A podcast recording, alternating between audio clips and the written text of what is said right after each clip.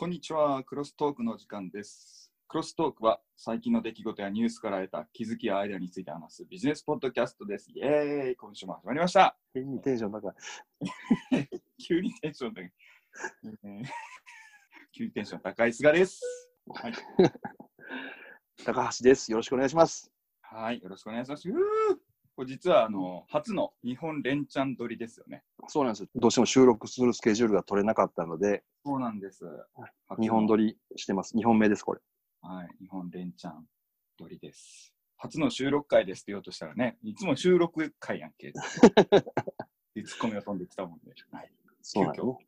初の日本撮りと。はじゃあ、でも高橋さんネタからでいいですか？い。はい。ディープフェイクって知ってます？はい。あなんか耳にしましたけど、あの、あれでしょ？あの、AI が顔をフィットさせて、あの、実在する人物のフェイク動画を作るやつですよね。そうそうそう。動画の自動的に出てる人物の顔を変えちゃうっていうね。その顔も数十枚のいろんな角度からの写真があれば、それで勝手になんていうの？喋ってる時はその口が動いたり、笑ってる時はちゃんと笑う表情になったりとかっていうのを作るらしいよね、あれ。じゃあもうあれじゃないですか。ネットに出回ってる写真だけでできちゃうみたいな感じですか？あ、そう、有名人なんて完全に。しかもテレビだとか映画だとかそういうので動画があればそのフレーム1枚1枚から全部撮れるらしいんで、ほ映画なんかだったら1秒間24フレームでしょ、はいでも 1, 1秒映ってたら24枚撮られるってことなんで、う。えでも角度とかが違ってないといけないってことじゃない？ある程度ね、ああ、じゃあまあでも映画一本出てたら十分です。十分やと思う。もう、それで全部作り変えられちゃうらしくて、それがさ、まあ、そのディープフェイクに関するうんことでね、アメリカの議会で公聴会が開かれるんだって。なんと、要は、フェイク動画でネガティブキャンペーンできるじゃないですか、選挙の。うんうんうんうんあいつがこんなん言ったらなんとかって。うん。どこが使いそうかっていうのは分からんけどもね。ロシア疑惑、ロシア疑惑って騒いでる割に、全然トランプ捕まれへんやんっていうね、うん。のもとかも考えると、どっちが使うんかなっていうのは、なんかなんとなく分かる気がするけど、でも、本当にさ、出てる動画とかって、もう誰が出てるか分かれへんし、ハリウッドでは一応、なんか俳優協会の中でね、うん。組合みたいなのがあって、規定があるらしいよね。うん、ああ、はいはいはいはい。自分が生きてる間は CG で、まあ、ダブルっていうらしいんだけど、ダブルは使わないっていう規定があるらしくて、うんうんうんうん。なので、この間のスター・ウォーズ俺大好きやけど、スター・ウォーズであのレイヤ姫、キャリー・フィッシャー亡くなったじゃないですか。はいはいはい。だから、あの人亡くなったんで CG は OK なんですよね。うんうんうんうん。でも生きてる間は CG 使えないので、そういうのはできないんやけど、この技術があれば、ダブルどころかトリプルもカルテットも何でもできちゃうじ そうなんですよ。何でもできちゃうんですよね。ゃん。うな、なんでしたっけ？昔は写真が証拠になってましたけど、今。なんか写、真の偽造なんて簡単に画像誰でもできるじゃないですか。できるね。ね、フォトショー扱わなくてもできるような時代じゃないですか。iPhone でできちゃうもんね。うん。それが今度はもう動画も信じられなくなるってことですよね。うん。それでいくと、さらにさ、コエステっていうアプリ知ってる？声捨てってなんですか？コエステーションって言って、東芝が出してんのかな？うんアプリがあって、はい。そのアプリから提示される文章を読んでいくんですよ。うん。そうすると自分の声がそこでコピーされて、作られて、音声データが作られていって、読み上げができたりするの。すごい。もう早速ダウンロードします。まあ、ただか、かなり読まなあかんよ。500個ぐらい文章読まなあかんよ。読みます。いや、もうね、捨てるのか手に入れてるのかよくわかんないですけど、声捨て。えー、いやもうでもね、本当どんどんバーチャル化していけるというか、すごいですね。すごい。あなん、かこれ聞こえへんかった、今。鳴らしてみてんけど。入れへんか、そっちには。あー聞こえないですね。あー、残念。ねこれでも iPad でやったらよ聞こえるかな？話しといて。本当だ。本当だ。声ステーション。あなたの声がしゃべり出す。あなたの声がしゃべり出す。うん、ちょっとなんか、うんすごい考えちゃうキャッチですね。よくわかんない。そうやね。これラボック、KDDI、違うな。どこだろう、これして。へえ、まあもう皆さんもね、これはちょっとチェックしてみて。まあ何に使うあ、本当だ、東芝だ。へえ、すごいすごい。あうん。なるほどね。すごいですね。こってことはもう、声だって分からへんな。俺から電話かかってきたと思ってもさ、うん、証証拠にならんようになるやんか。そうですね。うん。恐ろしいね。これ、どうやってこう、何？自分のアイデンティティ保つ？もう、広角機動隊の世界で。ねえ、本当ですよね。もう自分の記憶すらよくわかんないし。うん すごいですね。あ、そうそう。で、なんか公聴会開かれるみたいな、ああいう政治家のあの動画のやつって、もともとディープフェイクかなんかわかんないですけど、うん。話題になった動画があるんですよね。なんか女性の議員がテレビに出演してこう言ってますみたいなやつを作った人がいて、うん。で、それはなんかツイッターでめっちゃ拡散して、ツイッターはもう消したのかな？でも、フェイスブックにも上がってるんですけど、フェイスブックは消してないみたいで、フェイスブックでのまだ見れるんですけど、うん。全然それが本人とは思えないような、ほぼほんマジ本人だろうぐらいな感じの映像でしたね。はあ。もう、見分けつかんやな。うん、でしかもあの、一人で出てるだったらまだ CG かなとかって予想できあ、やすいですけど、なんか他の人とも出てるんですよね。なるほど。本当にテレビのワンシーンみたいな感じの。ちょっと読み上げさせるで。拾おうかなあでき。ました。こんにちは。クロストークの時間です。ちょっと俺っぽいやろ？あれですね。かける200%全量になった高橋さんみたいな。何やそれ 全票って何や 昔ドラえもんでなんか池にぼちゃんってジャイアンが落ちて上がってきた時、すごい真面目なジャイアンになってたって 話のすごい。えー、すごいこれ。俺今ね、レベル3なんで結構読み上げたんですよ。え俺もレベル上げようこれ。超面白いこれ。静かなとこでやらなあかんで。はい。あります。静かなところ。撮ります。いやいや、これ面白い。私は善良な人間です。ちょっと面白い。あの、次回これで会話しましょうか。もう先にトーク作って楽ですよ。収録でもね、150文字までしか喋れないのね。あ、ということはツイッターのベーシャリはできるってことですね。うん、そうそうそう。ツイッターぐらいはできる。ああ、面白いこれ。えー、早速入れて遊ぼう。いやもう今日はこれで一日遊びますね。うん、ね、ハインツでね、なんか食べながら。なかなか面白いでしょ？すごい、面白いです。うん。これは、だから、本当警察とかね、もう困るし、なんやろ、うんその、浮気してるうん。とか、なんか隠し事があるとかっていう人だって、アリバイなんてなんぼでもこれで作れちゃうしさ。本当ですね。どうやってそのアイデンティティを保とう、立証しよう。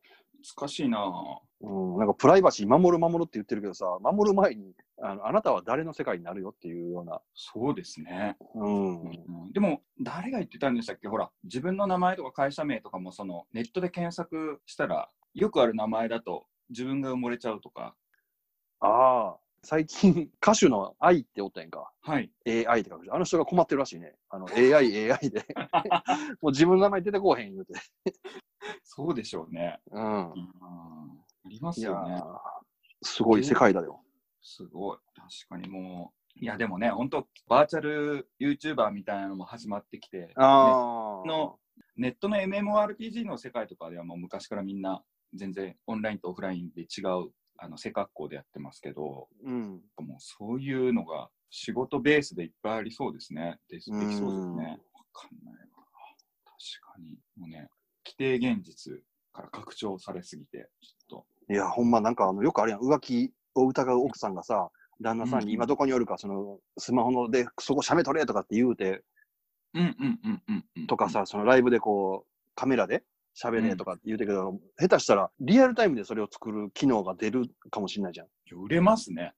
うん 普通に。いや、どこどこにおるよって言って、こう、まあ、なんていうの、アリバイ作りみたいなんで。うん。あ、でもほら、今自分のカメラで撮って背景、合成しなくても背景を全部変えてくれる、リアルタイムで変えてくれる機能が載ってるアプリって結構ありますよね。ああ、じゃあ女の子落としてもさ、自分の会社の同僚になるとかさ、その顔が。おお、すごいですね。しかも動いてるからね。うん。もう今事務所だよみたいうん。で、な。あ割いや仕事やでって言って、音声とかも勝手に作ってくれるとかさ。いや、でも本当、本当何を信じたらいいか分かんなくなっちゃいますね。そう。やし、まあ、ちょっとまあ悪い方ばっかり言うてるけど、いい方で言うと、うん。本当に電話対応とかさ、うんうんうんうん。ね、全部今、チャットボットとかあるけど、自分の声で、えーっと読み上げで対応ができる？うんうんうんうん。みたいなサービスも多分できるし、うん。テレビ会議みたいなんだって、なかなかこう、家の中は映したくないみたいなのがあればね、うんうんうん。すぐに背景変えて、全然違うところみたいな感じで映すとかはもう、まあまあそれぐらい今あるかも。うんでも動画でリアルタイムでってなるとなかなか難しいでしょ？全部消しちゃうのはできるかもしれへんけど。そうですね。まあでもそういううマスキングしてっていうのはありでしょうね。うん。うんますますますじゃああれですね、ライブで会うっていうそのことが重要になってきますね、価値が高い。価値が出るね。まだ違う、今までと全然違う意味が出るよね。うーん、そうですね。うん。こあ、れなんかアイドルとかさ、うんその、ストーカー、ね、女の子なんてストーカーのあれがあるから、家の中、今でも YouTuber とかで晒してる人いるけど、晒さないようにね、することもできるじゃないですか。なんかマンションの間取りで分かったりするんでしょ？ここのマンション。そうそうそう、すごいですよね。うん、だからそういうのも全部こう、リアルタイムで書き換えてくれたら安全になるし、うん、確かに。またいいいい面でたくさん使えることあんねんけど、なかなか思いつかへん。悪いことばっかり思いつく。私は善良な高橋です。流さないですか、もう本当に まあ、かといって振り返って、じゃあそれがいつ使えるの、何に使えるの、世の中変わるのって、多分10年後ぐらいにはだいぶ違うでしょうね。いやー、そうでしょう。10年経ったらだいぶでしょう。5年ぐらいで変わるでしょだって変な話、SNS でみんながなんか個人名もばらさず、アイコンも自分の写真じゃないっていう時代って、つい最近でしたもんね。う。ああ、確かに。でそ,、うん、そういう文化、風習が今もう、さらさないと逆に、お前誰みたいなでしょ？で、今度はじゃあ、その中で自分の中のこう持っているキャラクターとか、こうこういう面とかを別々に分けたりとか、こういう理想像とかってすぐ作れちゃうってことですよね。うん。はあ、マジでちょっと考えなあかんですね、それはね。何をも未来は本当に楽しみですね。ちゃちゃ、ずるいわ、その武器。え、俺、欲しいさね。え、そう、次回、次回までに俺も整えとこう、それ。うん。もうなんか初めて役に立ったわ、これ。なんか人におもろいやろって見せるぐらいだと思う。一人漫才もできるじゃないですかね、それね。ああ、ほんまや。抑揚つけたりとかなんとかって細かい設定はできないんですよね。いや、できるよ。実はできるね。ちょっと怒り気味でやってみようか。はい。何言うとんねん。喜び気味でやってみようか、今の。何言うとんねん。変わらんな。いや変わってあでもね、声の太さ、高さ、速さとか変えるのよ。え、しかもなんか今、関西弁のなんかイントネーションじゃなかったですか？で、俺が喋ってるやつをサンプリングしてるんで、あ、ということはイントネーション何言うとんねん。ん。誰やねん。今の誰ですか？ちょっと今ね、声質を変えました。何言うとんねん。かわいかあの悲しい感じ。えすごい。うん、面白いですよ、これ。レベル3、それで。うん。もうレベル5になったら楽しみですね。俺も育てときます、レベル5に。はい。ぜひぜひ。もうあったらもうそれで喋りましょう、今度の。めんどくさいわ。何の話でしたっけ？何の話？いや、そのディそのディープフェイクね。そ そうそうそう、ディープフェイク、うんディープフェイク。動画もできるけど、声とか写真とかももう全部できるよ。リアルタイムでできるようになるよっていう話。うわ、すっごい。あ、そうそう。ねで、Facebook は Facebook に上げられたその偽物のフェイク動画を、うん。これがフェイク動画かどうかっていう解析をめっちゃ時間かかったらしいですね。断定するまでに。あー、でも分かっの分かったんや。うん、でもそういう部門がちゃんとあるみたいですよ。最後、人の目なんか いや、でも人の目ですよ。な。ん。人も騙されるけど。いや10年って言ってたけど、2、3年後、多分どんどん世の中に出てくると思うから楽しみですね。どんな使われ方して。うーん、そうですね。あとデバイスも変わっていくから、それと合わせてどうなるかですよね。うねん。そっか。俺何話そうと思ってたよ 菅さんレターどうぞ。これ、全然仕事も何も、ニュースも何も関係ないんですけど、このう間、ん。吉野家に行ったんですよ。ほう。はい、吉野家の今、朝定食があ週に1回食べたくてです確かにいいよね、たまにね、あれ。うん。小鉢の牛丼と、あ、牛丼っていうか牛肉と、あとうんご飯と味噌汁と、で、自分はあの、ダブルハムエッグみたいなやつにしてるんですけど、あいいこうとした、はい、目玉焼き。やつにしてて。で、それが11時までなんですよ、注文。うん。だから、それをお昼に食べるんですけど、10時ギリギリね、に入って、うん。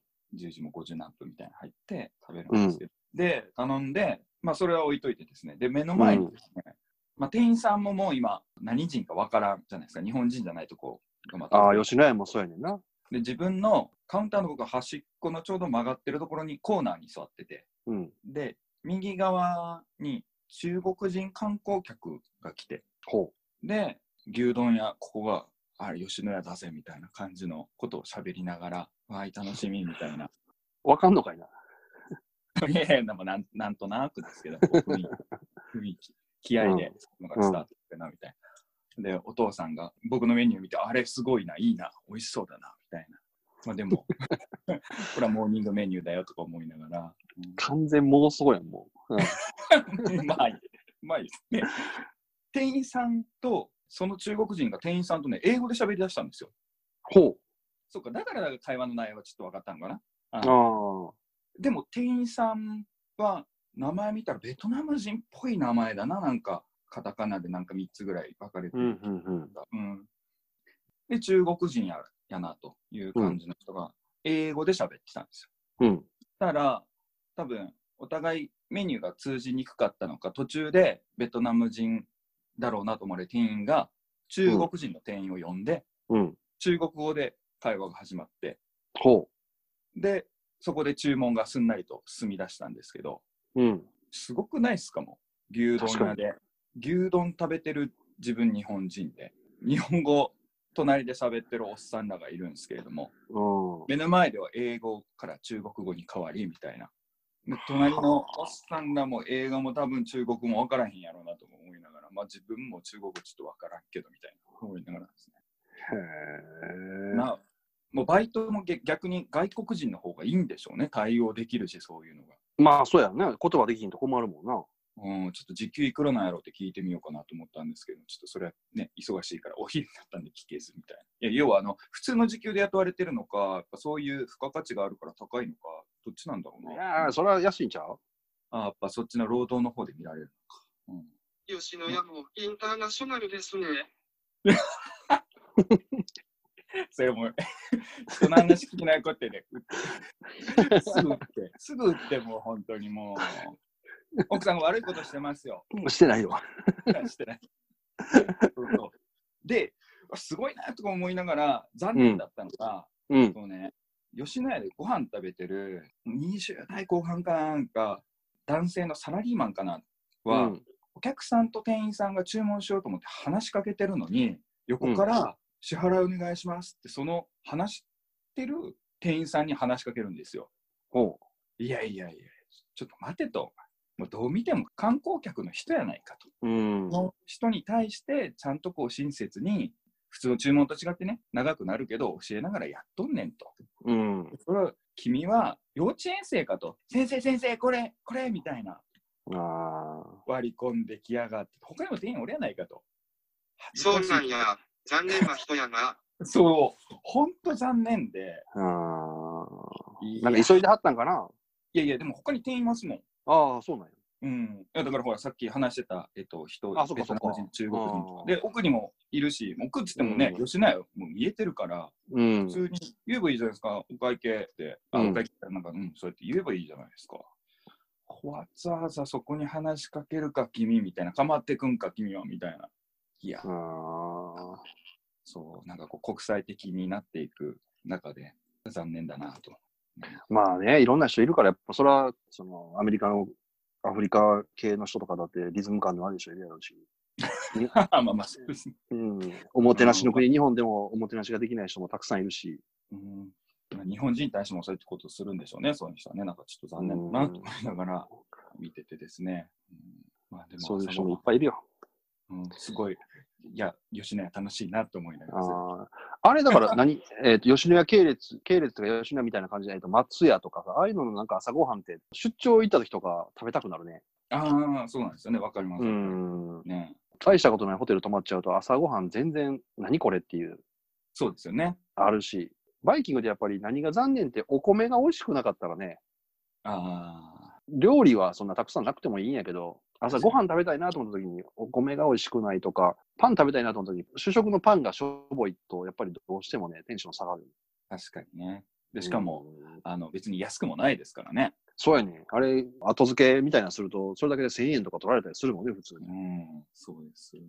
僕はあの、ホテルで朝ごはん取らないんですよ。うん。なんでかっていうと、どのタイミングで朝ごはん食べに行ったらいいかわかんないんですよ。朝起きてやな。あの支度をししたら痛いね。あ、そうそう、ホテホテルだと、支度、えっと、服着替えていくの？みたいな。うんそれいかんと、うん。で、食べて戻ってくるのかみたいな。歯磨きたいなとか。戻るよ、俺。戻って歯磨いて、あで出るよ、大体。そう、それをね、考え、もう朝からね、そういう手順をね、考えたりするのが嫌で。え、でもで結構泊まり多いやろ？いや、多いから食べないんですよ。朝、あの、えっと、ホテルで食べ、えっと、ホテルで食べるときはもう、コンビニで前の晩に買ったやつをもう部屋で用意するか、あとはもう、本当お昼まで食べないか。あー俺、ホテルに朝ごはんついてたら、ほとんどホテルでやっぱ食べるな。あーエレベーターも朝混むから往復するのも嫌やし、もうええわみたいな。うんそんな混まへんで、エレベーター。いやーね、そうそう。混むんやったら、チェックアウトの時間直前の方が混むんちゃうかな。毎毎回毎回止まるみたいなエレベーターが。ああ、まあまあそうですね。それもあるけどねいや、本当だから朝ごはんはね、ホテルでは食べない、まあできるだけ食べない派なんですけれども、へえ。うんまあまあ、なんかね、確かにあのおっしゃるように、美味しいご飯があるところのはね、頼みますけどね。うん。普段ね、俺家におるときはもう朝ごはんなんて、ゆで卵一つとかそのしか食べへんねんけど、出張行ってホテル泊まったときだけご飯とか食べちゃうね。いけないけど、いけない、いけないけ太っちゃうから。ど。はい まあ、そんな感じで、牛丼やね、そんなのがあって、いや、これはいろいろ考えさせられるな、いろんな意味でと思いながら。うんまあ、コンビニもたくさん外国のね、店員さんいてはるけど、そこまで言葉、コミュニケーション交わす機会がないもんね。うん、そうですね。だってもう持ってきたものをピッピすればいいだけですからね。うん、うん、どうしても飲食店はオーダー取ったりとか。あ、そうですねでもそっか、ま松屋さん、松屋とかやったら、あの、事前にチケット買うやつやから、ああ、オーダーするお店じゃないと、そういうことは発生しないね。うん、そうですね。タブレットとかでオーダーできるとか、なんとかやったらいいです、店員にね、言う系はそうでしょうね。うん。あ、そこは、そういえば、ラーメン屋さんとかでも今、ね、中国語とか英語とかで書いメニューに書いてあるとこも結構あるね、はい今。書いてます。なんか店員さんがそれやったりしますね。もう博多駅のあのラーメン街のところも、その店員がアジア系多くないですか？ああ。火付けする方。なんか中で調理してるのは、いらっしゃいませーとか言ってなんかこう、ね、年季入ったお兄さんたちやけど、なんか呼び店員さん、込みしてる。ああ、確かに。うん。で、チケットこちらですとか言ってる。え、それ何あ、そういう、今のはあかんのちゃうそのなんか、そのばバカにしてるみたいな感じなんで。大丈夫いやしてないです全然しててないもう僕の声捨てです、今。うんダメだよ、そういうのはもう。うん いや、ほんと。だから、いや、何の話やねん。ね何の話でしたっけ？まあいいや、もうそんな感じでうん増えてますよね。うん。いやーまあでもそこもね、言語の壁取り払われるのかな？ああ、そっか、その、さっき言ってた動画とかで変換できたリアルタイムでの翻訳なんでできちゃうのかもしれないね。簡単なやつはできるでしょうね。大事な商うん品とかはもうやっぱり本当空気読まなあかんから、プロの通訳って増えるでしょうね。うん。うん、で逆にそういうのがあるからそういうのがあるってその簡単に Google 翻訳みたいなのでいけるからって心理的安全性が確保されて外国と接する機会が増えだしたら余計プロの人の需要が増えるんじゃないですか？やろうね。うんそういうカンファレンスだとか、ビジネス上とか。あの、言葉だけじゃないもんね。小習慣とか、そうですねそういうのもね、知っとかないと、何言ってんねんってなるもんね、お互い。うんそう意味が違ってたりね、うん。風習文化はねまだ AI には乗っけられないんでうん。し翻訳キーっていうそのツール一つじゃダメですからねうん。ね、今このタイミングでインボイスって言われた時に、そのインボイスは何指すかって、インボイスっていっぱいいろんな言葉あるもんね。日本語に直したら。例えば、そういうのがスッとわからないと、それだけでトラブルになるよね、全部。確かに。日本語もね、そういうのが多いですし、日本人同士でも分からん時がありますから。ああ、まあまあ、それは英語同士でもあるやろし。うん、そうなると一緒で、ね、やっぱビジネスとか大事な現場ではプロの方、ああ、ね、入門編っていうか簡単な、よく使われるっていうのはそういうので置き換わっていって、垣根がどんどん。で、心理的なね、障壁が下がっちゃったら、より一層高度なことが求められるんで。うん、ああ、そっか。これは、今ちょっとふと思ったけど、いろんな分野に当てはまってて、例えばその歌手うんとか、そういうのも、うん。歌を歌うっていうことに関して、昔は本当にごく一部のうん。プロというか、恵まれ、才能に恵まれた人がパッと出てきて、それがだんだんだんだん広がってきて、うん。例えばおにゃんこクラブみたいな素人の集まり？みたいな人でも歌が出せるようにどんどん広がって、今度は YouTube で素人の人が、あ、この人歌うまいって言って出てくるようになりってなってくると、うん裾野がすごい広がってくると、本当のまたプロみたいなそうですね。人がこう、フューチャーされるというか、うん。例えば、スーザン・ボイルっておったやんか。イイギリスかなんかのオーディション番組ですごい、ね、あまり見た目よろしくないけど、むちゃくちゃ歌うまくてっていう、うんその、昔だったら、ルックスが良くないと、歌歌手になれないっていうのが、今度歌だけにこうフューチャーされるというか、うんうんうん。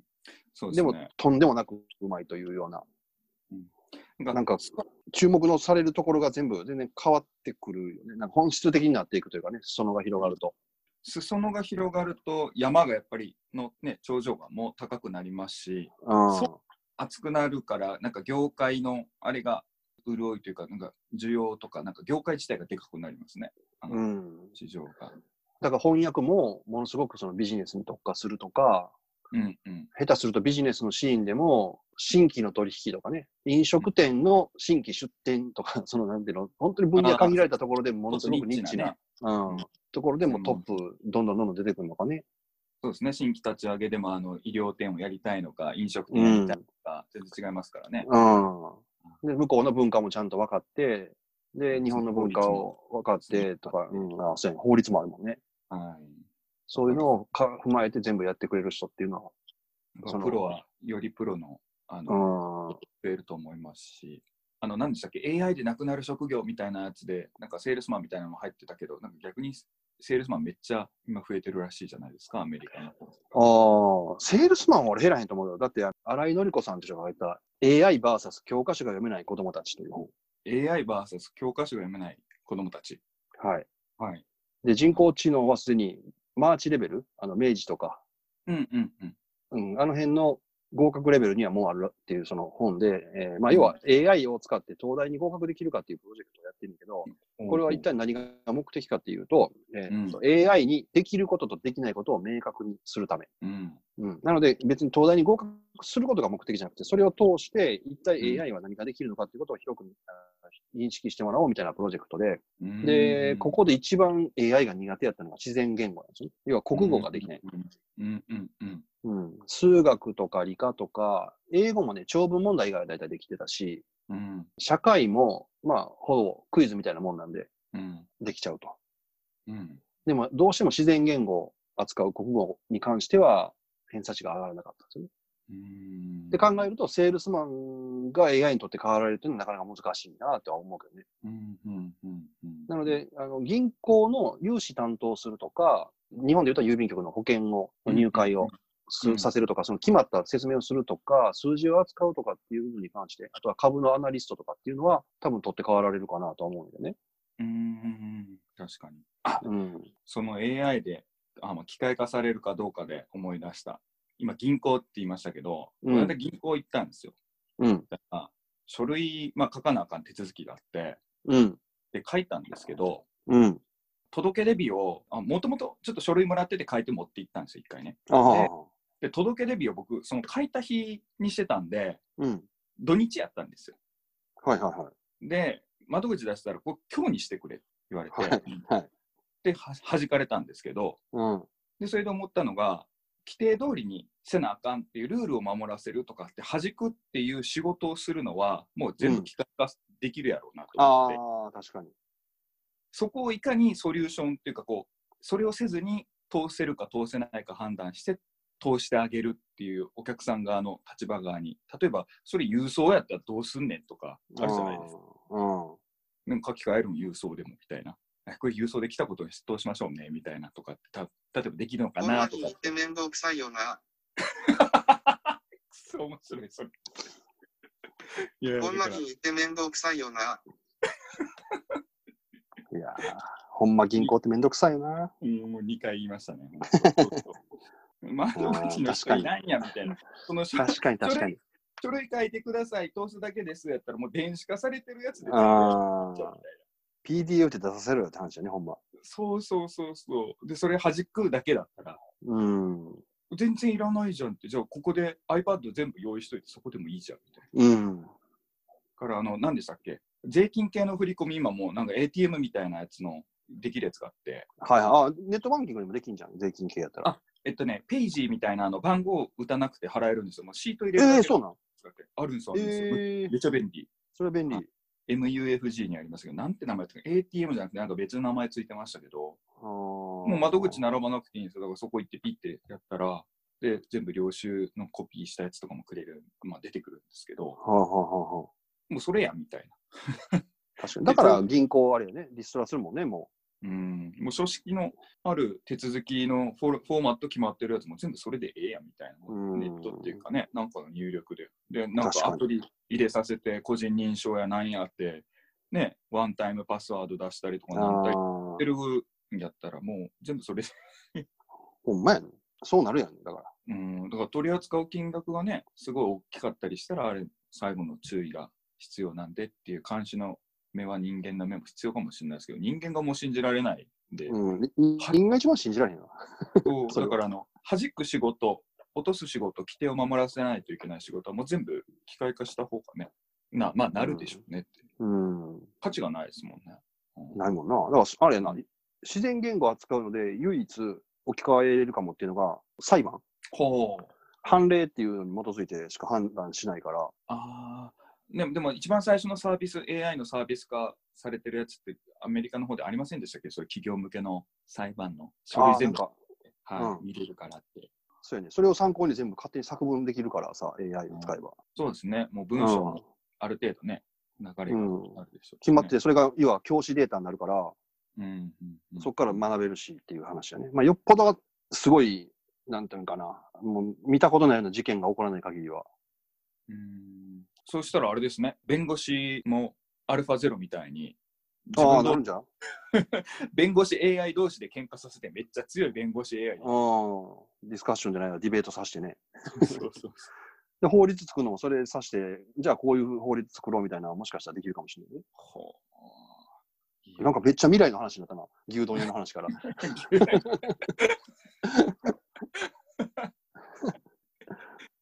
意外と今日の二人の話題、繋がってないようで繋がったね。うんまあ、そうですね。うん。うん一つ目の話題、コエステでしたっけ？